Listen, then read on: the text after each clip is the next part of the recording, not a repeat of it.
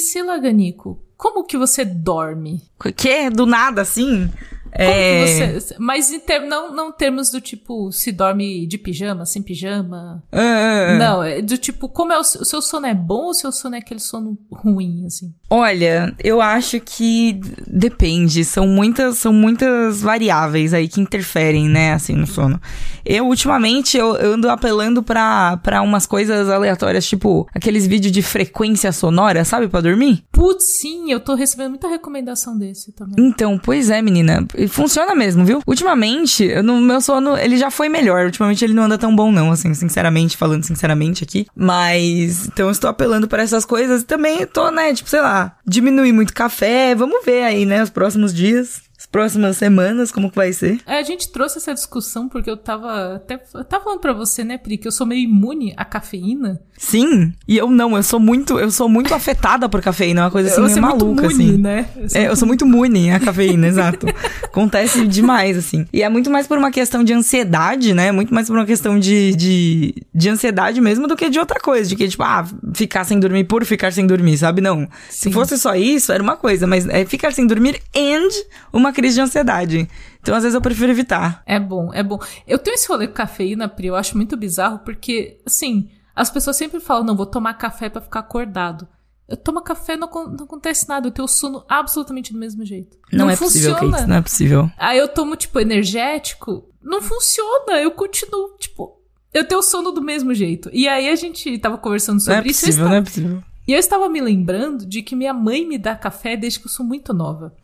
tipo, acho que eu saí assim. Acho que é esse, acho que esse é o ponto. Acho que é daí aí que começou, entendeu? Eu acho que tem alguma coisa, porque desde que eu saí da mamadeira, assim, que tomava aquela, aquela farinha láctea, sabe? Uhum. Café com leite, bom dizer, né? Não é café puro, puro. Mas café desde, sei lá, 5, 6 anos de idade. Muito pequena, muito jovem. Aí a pequena Cakes já quicando nas paredes. Imagina. Nossa. Tomando assim, quicando pelas paredes, assim, de aí energia. Aí entende porque a criança é muito, é muito ativa. Mas aí eu acho que rolou. Eu, eu, eu, tipo, eu tenho muita imunidade com café. Entendi, eu não, eu sou o contrário. Eu, eu, assim, eu evito tomar café depois das três da tarde. Eu não tomo, tipo, vários dias em sequência, assim tal, porque é muito assim, tipo, eu tomo, eu, eu sei que eu vou passar mal, entendeu? Eu, eu, eu, já tomo, assim, na expectativa da crise, entendeu? É uma crise planejada ali. É uma, é uma... coisa planejada. é uma crise planejada. Exatamente. É uma crise, assim, que eu vejo, assim, acontecer. Eu, eu vejo ela vindo. Eu vejo assim e falo assim, ó, se eu tomar Olha café. Olha como ela vem é aquela olha, co olha como ela vem, cabeça. exatamente. eu vejo assim ela vindo a 10 km de distância e às vezes eu planejo e às vezes eu falo, não, beleza, hoje dá, hoje posso tomar esse café. Hoje sim, hoje não, hoje sim. Hoje sim, entendeu? É muito nessa vibe. Tipo, ah, não, hoje tudo bem eu ter uma crise de ansiedade, tá, tá tranquilo, eu tenho nada planejado, né? Assim, vamos planejar essa crise. é muito isso. Enquanto isso, eu falando pra você, Pri, que eu tomo café com leite assim, quando eu chego do Pilates 8 da noite, eu tô tomando café 8 da noite assim, assim. Não tem a menor condição, Camila. A menor aí condição. aí eu tomo banho quando é tipo 10 e meia, eu estou deitada dormindo, assim, o negócio não, não funciona. Enfim, mas isso acontece aí. Talvez eu tenha crescido meio com a mutação anti-café, não sei. você, se tornou, de... você se tornou imune, é, você, você legitimamente se tornou imune. Você é tipo o, tipo um X-Men. É tipo a... a... Tipo, a seleção Ellie, natural, é tipo sei lá. Do, do The Last of Us, assim, né? Você, você tá, todo mundo, com todo mundo funciona e eu sou imune. Eu sou a Ellie de The Last of Us no mundo de café. Crema.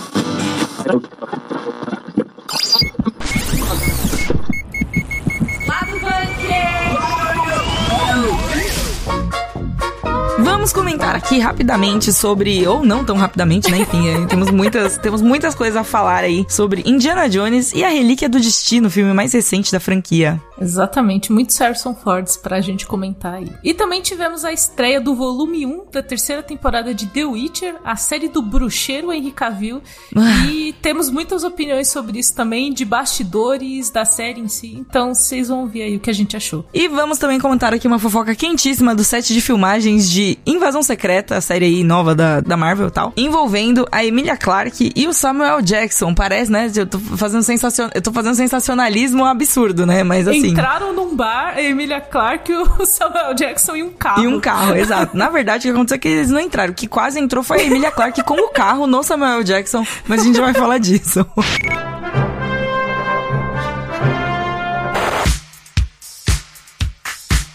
vim aqui eh, ficar de, de, de backseat, de ouvir, né? Esse assunto que vamos conversar agora, pois eu não assisti, mas vocês dois assistiram ao novo filme do Indiana Jones. Para isso, eu tô falando vocês dois assim, mas né, nem apresentamos o Eloy. Enfim, Eloy, já, você tá aí, Eloy fala já tá oi aqui, já. né? É, manda, manda ver. Não aí. precisa, não precisa apresentar, eu sempre estive aqui observando de fundo. Vixe. Coisa horrível, parece um Stalker, meu. Quando o Arthur fala essas coisas, eu fico com medo, porque o Arthur mexe com coisas meio escuras aí, sei não. é verdade? Mas enfim, vocês assistiram aí o Indiana Jones e a Relíquia do Destino. Um nome incrível. Um nome bem Indiana Jones, assim, sinceramente. Um nome que foi alterado, inclusive, era o Chamado do Destino, que eu achava um nome bem melhor. Aí no meio do caminho a Disney alterou pra Relíquia. Eu não sei se rolou um- uma, uma pesquisa de marketing, assim, do tipo, qual palavra as pessoas gostam mais? Chamado ou relíquia? Eu não sei. Eu, eu gostei, porque faz mais sentido a relíquia. É, quando você assiste o filme, eu acho que foi tipo meio uma tradução às cegas primeiro, daí depois veio alguém de fora e falou, "Oh, então, na real, Dial, que, que é o título original, não é necessariamente um Discar, chamado. né? Tipo, não é, não é de chamar, discar, e sim o nome da relíquia, sabe? Exatamente. Imagina, é, Indiana Jones e a discada do destino A ia ser muito bom, pô. discada, a discada do destino seria muito A forte. Ia internet ser muito discada bom. do destino. Porra, ia ser muito bom. Podemos continuar escalonando isso até muito longe, mas vamos falar do filme, que é, que é mais legal. É mais legal? Então, a pergunta Então. é: é mais legal o filme? Vamos lá, a gente tem opiniões é, conflitantes sobre o filme porque eu gostei. Eu acho que ele não é. Eu acho que as pessoas esperam muito quando tem o filme do Indiana Jones. Assim, eu acho que eu fui com a expectativa, tipo, mais uma aventura do Indiana Jones. Foi mais uma aventura do Indiana Jones. E então, eu gostei, eu gostei de alguns da maioria dos aspectos do filme, gostei principalmente da é, do contraponto da personagem da Phoebe Waller-Bridge, a Helena, que é a filhada do, do nosso querido Indy. E aí teve umas coisas que eu odiei com todo o meu coração, mas o que eu gostei, eu gostei muito, e o que eu odiei, eu odiei muito. Eu tô muitos, muitos extremos com esse filme. Já o Arthur achou tudo um cocô, eu acho. Não, não, não. Que isso, gostei. É, por incrível que pareça, eu sei, sei que eu sou amargo, assim, mas na real eu tô exatamente no meio, assim, porque eu achei tudo, ah, ok. Assim, eu acho ele um filme perfeitamente médio, sabe? Sim. Porque, na real, tipo, pensando, né, é, ao longo dos dias aí, desde que a gente assistiu, eu percebo que as partes que eu gostei são as partes que se sobressaem a um filme que é completamente sem graça, completamente sem sal.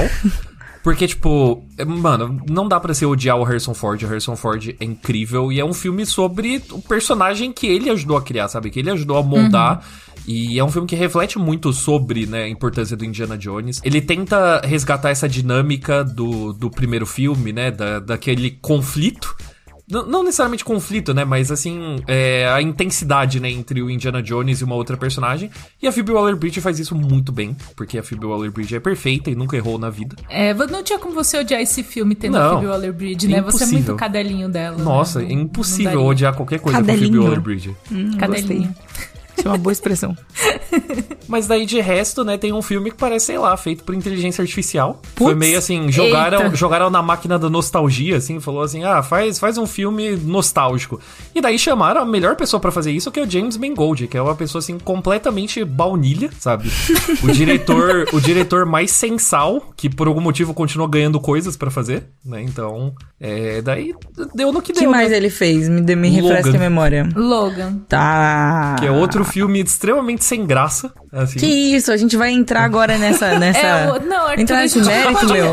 A gente não pode quebrar pontes todo episódio de podcast, assim. Então, não, mas, mas isso precisa ser dito, porque assim, eu, eu não entendo, eu não entendo o surto do James Mangold. Nesse filme só ficou mais claro, assim. E daí a pior parte é você ler a entrevista dele depois, que ele é super pretencioso. E ele fica, não, porque eu não tentei fazer um filme sobre nostalgia, eu deixo isso pro pessoal de marketing fazer. Daí você vai assistir o filme e é, tipo, claramente isso, sabe? É a mesma coisa que. Eu, só falo isso porque é a mesma coisa que Logan, que na época ele, ah, eu não quero fazer um filme de herói. E daí ele faz, tipo, um filme de herói bunda, sabe? É um Então. fi- ele é um filme de herói. É. O, o James Mangold, a gente teve essa conversa logo que terminou a cabine, que a gente olhou um pro outro, assim. Ele é um diretor que ele claramente faz o que o estúdio precisa que seja feito.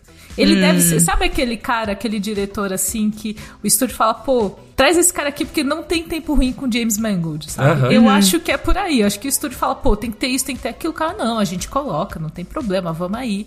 Então acaba sendo um filme, em termos de direção, que ele não tem assinatura realmente. Você olha assim e fala, mano, o James Mangold ou qualquer outro pessoa que você trombar Diretor nas ruas 3, de Los né? Angeles né? faria. Tipo, qualquer pessoa dirigiria esse filme. É isso. Não, não tem muito segredo, assim. Ele é um filme que ele vem pronto de produtor da Lucasfilm, do que a Lucasfilm quer com o filme. Eu acho que isso é mais importante do que a assinatura do diretor. Pior do que é, investidores da Disney querem tirar da franquia. Querem com esse assim. filme. É, exatamente. Mas aí, mas aí vocês acham que, tipo, para tirando essa parte assim, se eu fosse um fã de Indiana Jones, fosse no cinema, eu ia ficar feliz assistindo esse filme? Eu, eu ia ficar, feliz. tipo, revoltada? Como fã de Indiana Jones, sim. Mas aí como também, fã de Indiana né, Jones. O, o fã, assim, enfim. ah, não, mas a gente não pode gongar. Quem vai nos cinemas esse negócio é quem? É os fãs, não, mano. Não é. Isso nunca foi, nunca foi. Se existisse coisa só pra fã, não passava no cinema. É, chegava por carta, chegava por correio chegava em casa. por mas, carta. Arthur, Sim. mas você sabe que a Lucasfilm tem um histórico aí de agradar fã, vídeo que aconteceu em Star Wars. Terrível, então, inclusive. se tem um estúdio que se preocupa com o que o fã fala no Twitter, é a Lucasfilm. Ele está, ela está preocupadíssima. Mas, nesse sentido de ser uma aventura de Indiana Jones, é uma boa aventura, e aí, ele pode soar meio repetitivo exatamente por isso. Porque você olha assim e fala, é uma clássica aventura de Indiana Jones e é uma clássica aventura do Indiana Jones. Sabe o, o memezinho do Faustão? Feliz e triste? É tipo isso, ah, tipo, sim. yay, é Indiana Jones! Yay, é Indiana Jones de novo. Então, talvez entendi. eu acho. Gostei eu muito acho da depende... sua descrição, achei muito, muito precisa. Agora eu entendi perfeitamente. Exato. Porque eu acho que depende da expectativa também. Eu acho que quem dependendo do que você vai, da sua expectativa assistir esse filme, você vai falar, pô, mas é só mais um Indiana Jones. E se você só quer mais um Indiana Jones, você vai falar, yay, é mais um Indiana Jones. Então, assim, Entendi. Assim, eu acho que esse filme ele não tem muito como decepcionar, é, justamente porque é Indiana Jones, sabe? E é uma aventura legal. E é uma aventura legal. Não tem por que decepcionar com isso. Mas ao mesmo tempo, é, você vai esquecer esse filme assim que você sair da sala, sabe? Sim. Mas eu não acho que talvez seja algo ruim, dependendo se você só quer um filme para você esquecer quando eu, sair da sala. Eu não acho também que seja algo ruim. Eu não acho que é um problema. Mas eu acho que assim, a gente precisa ignorar todo o contexto da franquia, o que é conflitante é, pro que o filme propõe, que é justamente lembrar o legado. Porque se você lembra o resto da franquia, você percebe como esse filme não tem alma. Porque, tipo, pô, o Spielberg, obviamente, né, tem altos e baixos na carreira dele, mas ele sempre foi uma pessoa que é muito apaixonada pelo que ele tá fazendo e isso reflete nos filmes, sabe? Sim. É, a forma como ele usa o cenário, a forma como ele usa o humor, como ele usa terror, sabe? Como ele tá, tipo, criando cenas de ação que são completamente ambiciosas e loucas. É, isso tudo é essência de Indiana Jones, sabe? É, e daí você pega um filme que é feito assim, muito arroz e feijão, sabe? Muito basicão, muito tipo, vamos só fazer aqui, seguir a receita. Então, tipo, é, é complicado é, que você tem que colocar na sua cabeça de, tipo, não vou comparar com o resto. Sendo que ao mesmo tempo o filme tá chamando a atenção justamente pro resto. Então, eh, você fica meio, tipo, dividido, assim, de tipo, pô, mas é pra eu esquecer ou é pra eu lembrar? Porque se eu lembrar, eu não vou lembrar tão bem é, desse se novo, lembrar, não sabe? vou gostar tanto desse, é. Exatamente. Mas eu acho que desde a produção esse filme tem umas coisas conflitantes, assim, e aí uma das partes que já foi mostrada no, nos teaser e tal, que eu achei horrorosa, por exemplo, é o jovem Indiana Jones digital. Eu achei horrível. E eu olhei, e as cenas em que isso é utilizado, você fala, não precisava ter no filme. Por que Disney? Você está usando o filme do Indiana Jones em que você me fala do clássico, em que você me fala, tipo, da importância até mostra o Indiana Jones mais velho, de como é importante valorizar a experiência dele e tal. E aí você me traz, tipo, pra uma cena muito descartável, o Indiana Jones jovem digital. É. Que, ah. e, aí, e assim, Pri, é horrível quando você vê. Eu porque, acredito. Porque assim, na cena do trailer, tá mais paradinho, você fala, nossa, é muito parecido. A primeira reação é, meu Deus, é tão parecido. Aí você vai ver em cena de movimento, já não tá tão parecido. Já fica meio. Já começa a entrar naquele Uncanny Valley, assim, né? Tipo. Exato. E aí, assim, eles tentam repetir os maneirismos do Harrison Ford, e duas cenas depois você tem o Harrison Ford. De verdade. E aí você fala assim, cara, vocês vão replicar digital o quanto vocês quiserem, vocês vão é, melhorar isso, mas vocês não vão conseguir replicar talento. E aí, no mesmo filme que eles botam o digital, tem o Harrison Ford duas cenas depois, você fala, nossa, gente, um abismo de diferença, uhum. porque é, é, muito diferente. Meu, e, e, e, também, puta, isso é o tipo de coisa que me deixa bravo, sabe? Ah, pô, James Mangold enchendo o saco de. Ah, não é um filme de nostalgia, não é um filme de nostalgia. Abre com a porra numa punhetação, sabe? Em cima de. Ai, que nossa, isso? lembra. Sabe? Pelo amor de Deus, não, me, me Arthur perdoa. perdeu a boa. Arthur não. perdeu a boa no meu e é podcast. É, puta cena feia, puta cena feia. Você fala assim, não, esse CGI tá ótimo, só vamos deixar no escuro. só vamos deixar no escuro.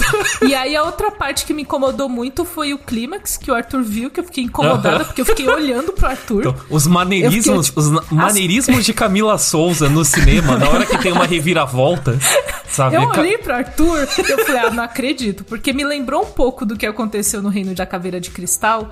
E eu falei, mano, vocês não vão por aí. Aí, eles, tipo, não desce a ladeira de Reino da Caveira de Cristal. É melhor o encerramento, eu uhum. acho que é um uhum. encerramento bom. Mas teve um momento ali que chegou muito perto de um erro muito grande que eu quase tava sacudindo o Arthur. Eu tava olhando pra Arthur pra tela, assim, tipo, não, você tá vendo isso, Arthur? Pelo amor de cê, Deus, só que eu não podia falar, né? Você olhava pra cara da, da Cakes, assim, e ela tava com aquela expressão fixa de que porra é essa? O que está acontecendo? Que, que foi maravilhoso. Mas eu concordo, eu acho o encerramento bem bom. Na real, assim, passou aquela abertura completamente desnecessária. Eu acho que o filme, ele sabe o que, que ele tá fazendo. Porque faz muito mais sentido você não passar. Você não tentar é, mascarar a verdade, sabe? É o Indiana Jones tá velho, o tempo passou, sabe? Ele tá sentindo o efeito da velhice, ele tá se sentindo deslocado da própria realidade. É um filme tão mais interessante sabe? Porque você, ao mesmo tempo, você questiona, você fala qual é a relevância de Indiana Jones como uma franquia em 2023. É, você coloca isso dentro do filme, você puxa essa discussão que tá em sincronia com o que o próprio Harrison Ford tá sentindo, porque o Harrison Ford também é notório, né? Que ele está velho, está de saco cheio, e Indiana Jones é a única coisa que o Harrison Ford faz de bom gosto, sabe? sabe? Que ele faz por vontade, que ele uhum. tem realmente interesse em, tipo, não, fui lá no set, é, vou fazer aqui as junkets, vou fazer as entrevistas, porque ele gosta, ele realmente gosta, só que ele queria se despedir do personagem. Então é muito mais interessante você abraçar essa realidade, você entender que é uma despedida, do que você ficar nessa coisa de, ah, nossa, você lembra como Indiana Jones era bom? Você lembra? Tipo, eu lembro, todo mundo lembra, sabe?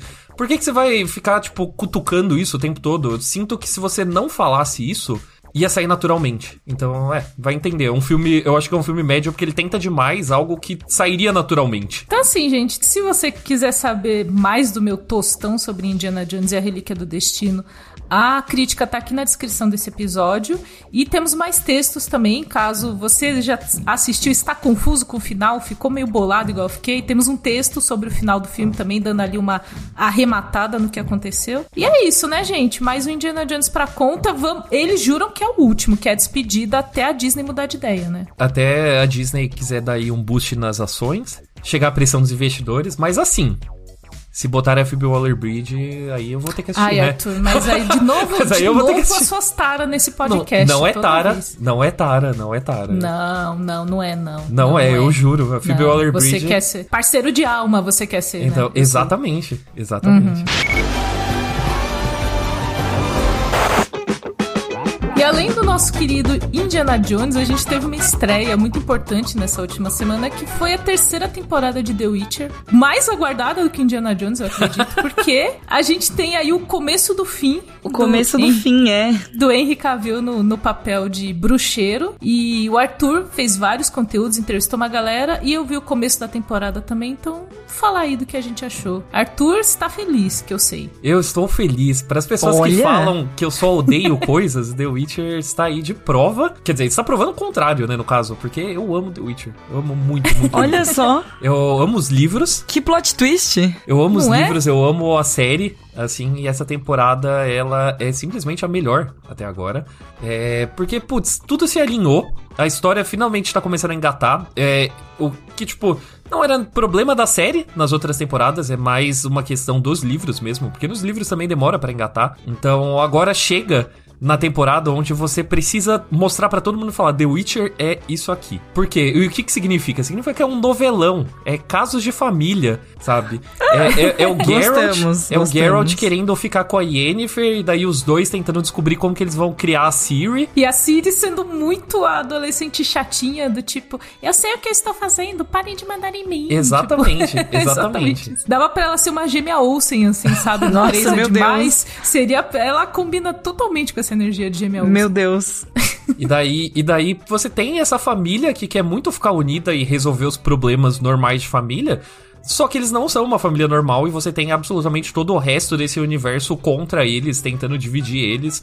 E essa é a temporada que era pra ser um ponto de virada muito importante pra história de The Witcher, porque é, ela é baseada no quarto livro, se eu não me engano, que é o Tempo de Desprezo, que é onde, tipo, a franquia inteira engata a partir desse ponto. Tipo, se você jogou The Witcher 3, todo aquele conflito de, ah, Siri voltou, meu Deus, isso, aquilo, começa aqui, sabe? Começa, começou nesse livro, começa nesse ponto da história, e por algum motivo a Netflix decidiu dividir. dividir em duas temporadas. Em duas, tempo... em duas metades, né? Não é duas Horrível. temporadas. Então, horrível, horrível. Em dois volumes, não faz sentido, porque essa temporada, é- é- esse primeiro volume é realmente redondinho, assim, ele vai crescendo, ele vai crescendo, você vai vendo que a coisa vai ficando mais séria, você vai vendo que mais e mais problemas vão surgindo ali naquela realidade perfeitinha que eles têm no começo da temporada. E vai ficando tenso, vai ficando tenso, e quando vai chegar, assim, a maior bomba que pode acontecer na franquia de The Witcher, daí eles falam, ah, então, volta mês que vem. Coito interrompido, que tem sido uma constante também na cultura pop. Mas sobre a Netflix, ela tem feito isso com algumas séries que são as séries de destaque, né? Ela fez isso com Stranger Things, por exemplo. Stranger É Things verdade. 4 também teve essa energia de tipo, daqui a um mês os dois últimos episódios. A gente, pô, mas. E aí, como o Arthur já falou, inclusive na crítica e em outros conteúdos, o problema no caso de The Witcher é que narrativamente ela não foi preparada dessa forma. Então é um corte que não, não, não faz muito sentido ter essa Entendi. parada. É- Porque... É tipo um corte seco, bizarro, corte assim, né? Não é sequíssimo.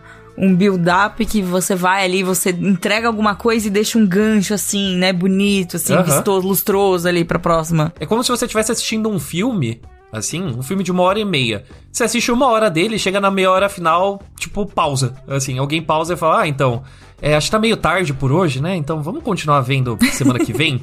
Você fala, pô, como assim? Tipo, eu tô aqui, eu quero ver. Daí a Netflix fala, ah, não, puta, deixa quieto, sabe? Tá mó tarde, volta, volta aí mês que vem. Daqui a um mês você vem ver o final. E, meu, sério, é muito importante. é muito importante tudo que rola. Então, eu fiquei particularmente ofendido com, com essa. Ofendido é uma frase. Ofendido. É, ok. Porque realmente. dilui, você dilui o impacto. É, você dilui Ah, o impacto da sim. história. E, tipo, a série de The Witcher, ela já tem muita gente reclamando, sem motivo, por sinal, né? Muita gente reclamando da Sem série. motivo. Então, então eu sinto que isso é o tipo de coisa que pinta uma aura ainda mais negativa. Eu acho que é uma questão especialmente da despedida do Henry Cavill, porque assim, isso ainda é uma coisa que ainda tá muito envolto do tipo, que caralhos aconteceu? Porque a gente sabia que o Cavill tinha umas questões de bastidores, porque ele é muito fã dos livros, então ele é um cara ali meio purista, meio que ficava, não, mas tem que ficar igual aos livros e tal, mas teve a coisa do Superman. E aí, assim, eu acho que se não fosse a coisa do Superman, ele ia continuar tentando The Witcher. Ele ia continuar Sim. tentando melhorar as coisas e tal.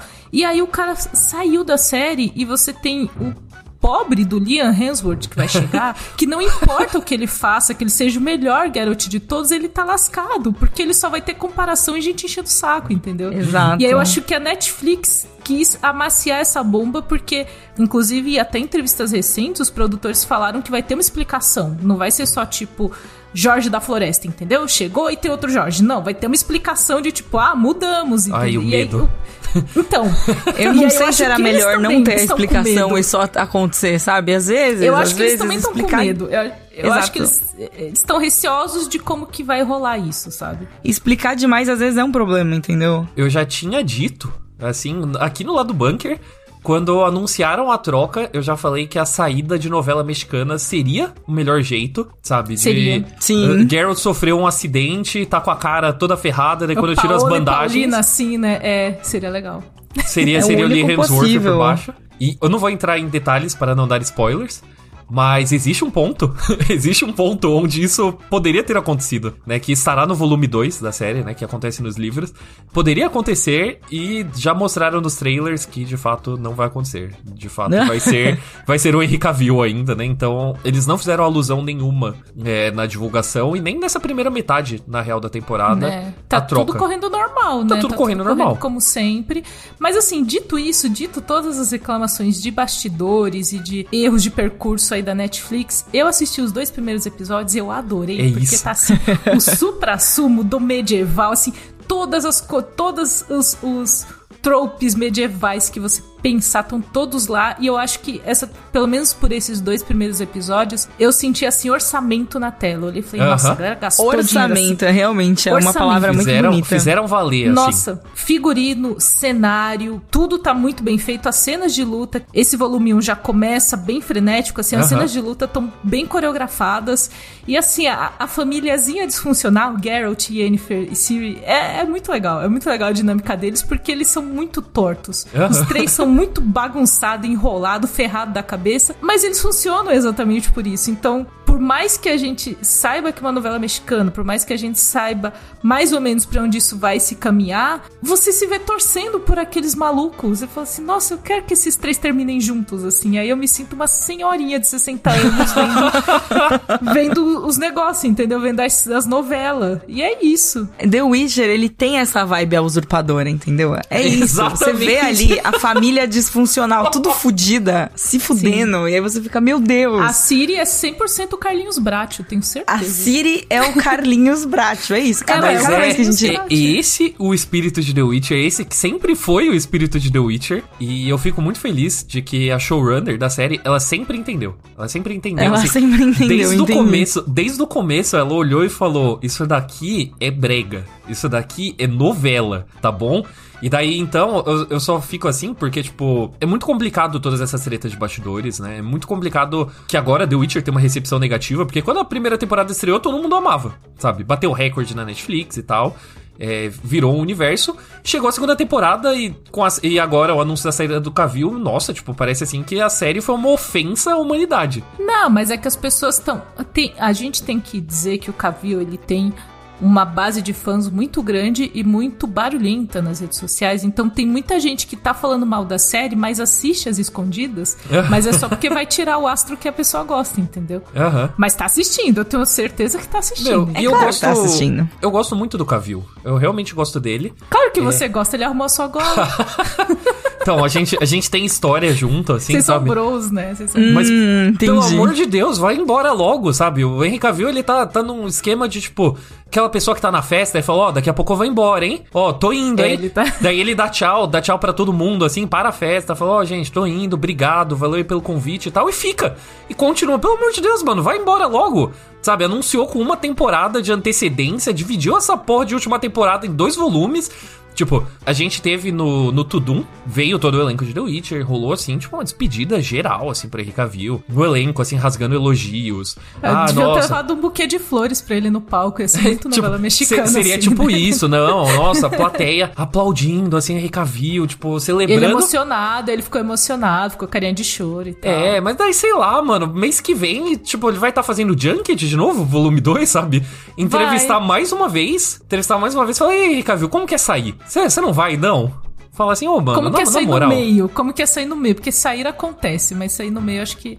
Mas É outra aí- vibe, é. É outra vibe, mas acho que tem muita coisa em relação a isso. Acho que a Netflix errou, o Henry Cavill errou, a DC errou com o Henry Cavill e aí começou uma descida de ladeira. Uma, uma, que co- ninguém uma, programou. sequência, né? Assim, é tipo Essa uma foi uma crise não planejada, Pri. crise não planejada, exatamente. É, é. E a Netflix tá tentando lidar com isso, mas o que a gente sabe com certeza é que tão legais os episódios, então, galera que já maratonou e tal, os episódios estão aí, é legal de assistir, mesmo que você goste do Cavill e esteja triste com a partida dele, tossa coin to your Witcher, entendeu? Vê esses últimos episódios aí como uma elegia pro nosso querido Cavill e mês que vem tem mais, né, Arthur? Mês Aí que você vem tem mais, pra né? falar.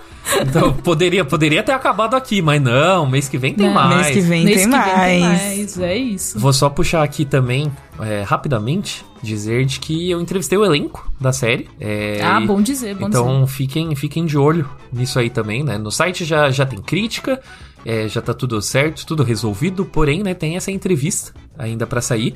É, todos foram muito fofos, muito simpáticos, e eu só queria aproveitar esse momento que eu tenho pra falar pra elogiar um homem chamado Gabriel Ávila, porque... Oh, ah!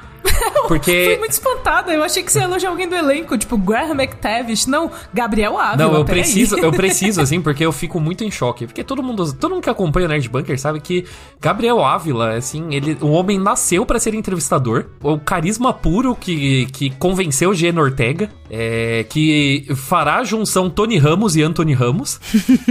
eu pedi ajuda pra ele com as perguntas é, de, de The Witcher e, tipo, sei lá, cinco minutos antes de eu entrar pra fazer as entrevistas, né? Porque é, estava sem tempo. Daí, em cinco minutos, Gabs me deu duas perguntas e uma delas, eu, quando eu soltei na entrevista, simplesmente o elenco parou assim e falou: Nossa, que puta pergunta, como assim? Tá ligado?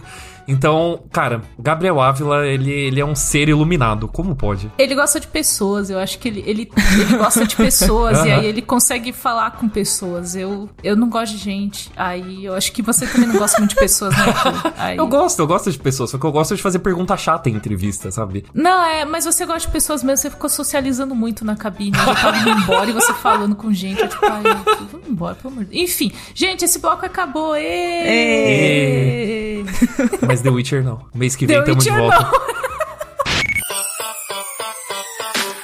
Galera, chegou a hora de dica boa aqui no lado bunker, hein?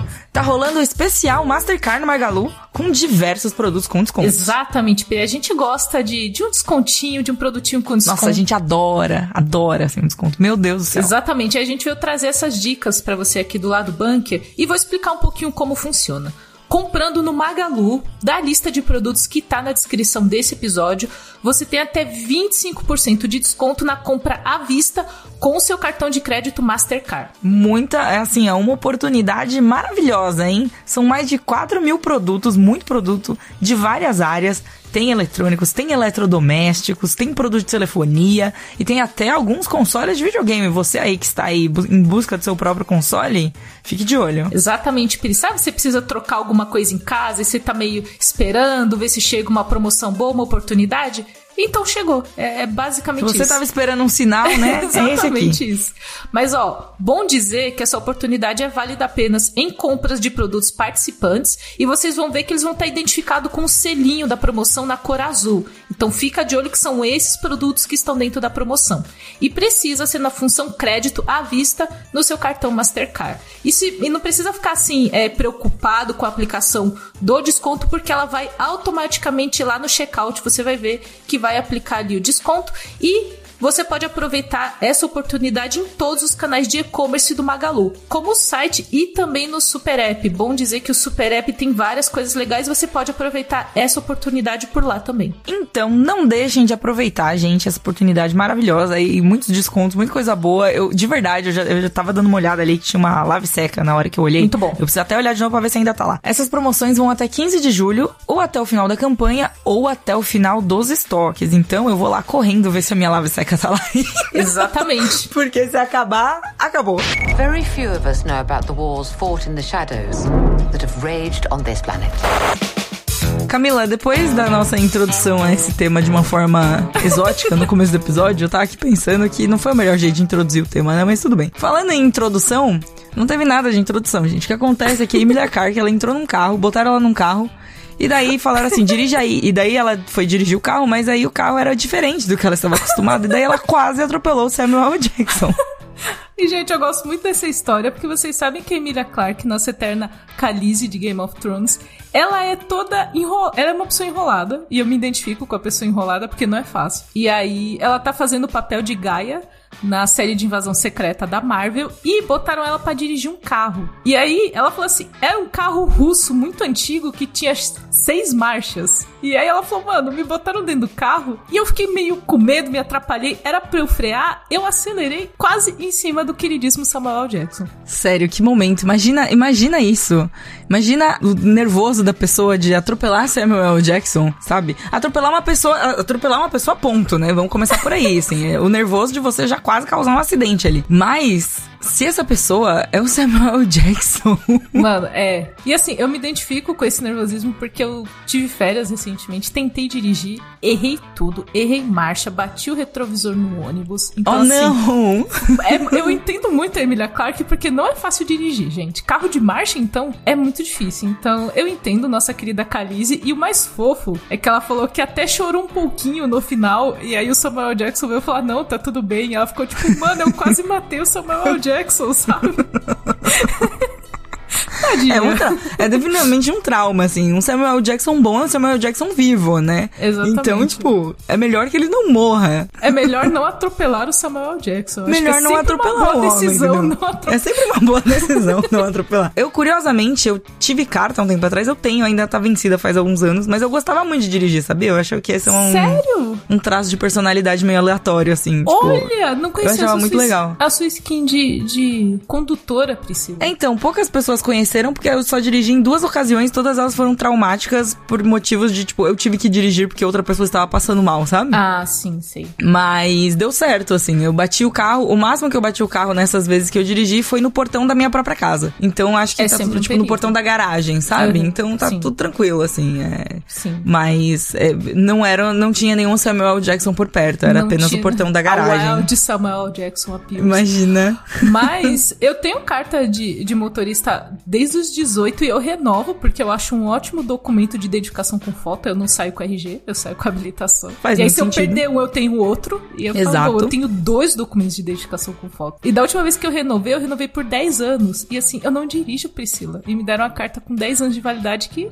eu vou deixar guardada, mas faz parte. Talvez eu dirija um dia, mas eu, quando eu vi essa entrevista da Emilia Clarke, eu me identifiquei. Eu falei, nossa, porque ela disse que deram um carro pra ela muito diferente. E ela se assustou e acelerou. É, acontece, sei. acontece, Não tem, ah, Acontece. não tem o que fazer assim. Se, até, se a gente, pra pegar o carro ali, a gente demora um pouco, né? Pra se acostumar ali com o tamanho, com as coisas tudo. Imagina te entrega um carro numa cena, num set de filmagem, você precisa, tipo, fazer a cena. Além de você dirigir, você precisa interpretar. Você precisa estar ali, né? Interpretando o personagem. Então, tem muita coisa pra pensar nesse, nesse momento. Se é um negócio que você não tá acostumado ainda, pô, normal, assim. Acho que Exatamente. natural, né? Ela falou que quando ela entrou no carro, ela viu que era diferente e ela ia perguntar, mas tava todo mundo apressando porque precisava filmar logo, tal, não sei o que, tamo atrasado. E aí a bichinha foi, não pediu ajuda e, e é isso. Mas, Apertou o botão errado, entendeu? Acontece, gente. É isso. mas ao fim desse bloco é bom dizer que nem Emilia Clarke nem Samuel Jackson foram feridos durante a gravação da, de Invasão Secreta e desse episódio do lado bunker. Então tá todo mundo bem.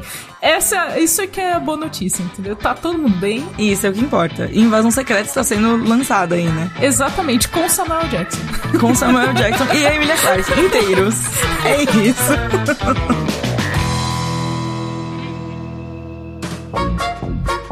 Camila, estamos aqui numa correria, né? Muitos eventos pra cobrir agora nesse final de, de ano. O segundo semestre parece que é sempre mais corrido que o primeiro, de alguma forma. Sim. Não sei se você tem essa É percepção tipo quando também. você sai de casa assim e pra você ir pro lugar demora mais pra você voltar é rápido. É mais ou menos essa sensação. Assim. Nossa, nossa, perfeito. Perfeitamente Não é colocado. É, é exatamente É isso. isso. Eu nunca tinha parado pra pensar por esse lado, mas eu gostei muito da sua colocação, Cakes. Acho que ficou. acho que foi perfeito, assim. Entendi perfeitamente. Então, temos aí vários eventos rolando. Teve a Summer Game Fest agora há pouco. Teve o Big também. Vamos ter a Gamescom, vamos ter a San Diego Comic Con e também vamos ter a Perifacon. Olha só. Exatamente. A Perifacon é um evento assim que já acontece há alguns anos, foi feita no formato digital durante a pandemia e tal, mas é basicamente pra levar esse universo de cultura pop e tal pra parte da periferia, especialmente aqui de São Paulo, pra lugares que são um pouquinho mais afastados. Fala, pô, todos os eventos são longe, né? Todos os eventos de cultura pop é longe, é caro, e a Perifacon falou, pô, vamos fazer uma Comic Con da periferia. E essa é a Vamos proposta. fazer um, um rolê acessível, né, pra galera que curte cultura pop, pra entrar em contato com a cultura pop, que muita gente às vezes não tem oportunidade, né, de, de entrar em contato com isso, ou então, tipo, lida com isso de uma maneira muito diferente da gente, né, que tem um, a mais acesso, assim, às coisas, no caso, né. Exatamente, Pri. E aí, a edição desse ano tá pra acontecer agora no mês que vem, em julho. E eles estão com um projeto bem legal de financiamento coletivo. Então a gente tá. É bom divulgar também, porque eles precisam muito do apoio dos fãs, da galera que curte cultura pop. E eles estão fazendo esse financiamento coletivo para essa edição lá no Catarse. Exatamente. A gente tá deixando o link aqui na descrição. Então, se você curte cultura pop, se você pensa em ir, ou, se- ou mesmo se você só quer dar uma ajudada mesmo, dá uma olhada lá na campanha deles e veja como você pode ajudar também. Ou espalhe a palavra. Espalhar a palavra já ajuda muito também, viu, gente? Exatamente. A desse ano, inclusive, Pri, vai ser na, no Centro de Formação Cultural Cidade Tiradentes, na Zona Leste. Nós temos vários Zona Lesters na, na Temos vários do- temos temos é isso mesmo. Temos vários Zona Lester na equipe. Vê que a dicção está prejudicada. Exatamente, do Nerd Bunker e a gente pretende também tá lá cobrindo, divulgar matéria do que tá acontecendo por lá, redes sociais também. Então, pô, é um projeto legal, é um projeto que vale o nosso apoio. E se você puder apoiar, divulgar também pra galera, é, é uma boa. Com este recado, vamos encerrando o episódio de hoje. Episódio, é mu- muitas crises nesse episódio. eu Muitas acho. crises, eu acho muitos altos e baixos. É. Muita, eu tive uma crise também, uma crise é, que não foi planejada, né? Uma crise de dicção aí pro fim do episódio. Eu tive a crise do vizinho pica-pau, mas foi embora. Eu acho que tá tudo certo. Sucesso. Melhorou. E tivemos uma crise chamada Arthur Eloy. Ah, sempre uma crise esse aí, né? Mas é, é uma, esse é uma crise não é planejada, mas é controlada, você é diria? uma crise controlada. Eu acho que a gente, a gente é. A gente se prepara pro Arthur e a gente já, A já gente se sabe. prepara pro Arthur. A gente fala, tipo, lá, lá vem o Arthur com todo o jeitinho dele. Mas vocês vocês sabem que a gente gosta do Arthur, vocês gostam também, então tá tudo certo. É isso. Então tá tudo certo, tá tudo em casa, gente. E por falar em casa, a gente vai desligando aqui. Até semana que vem, galera. Até, falou!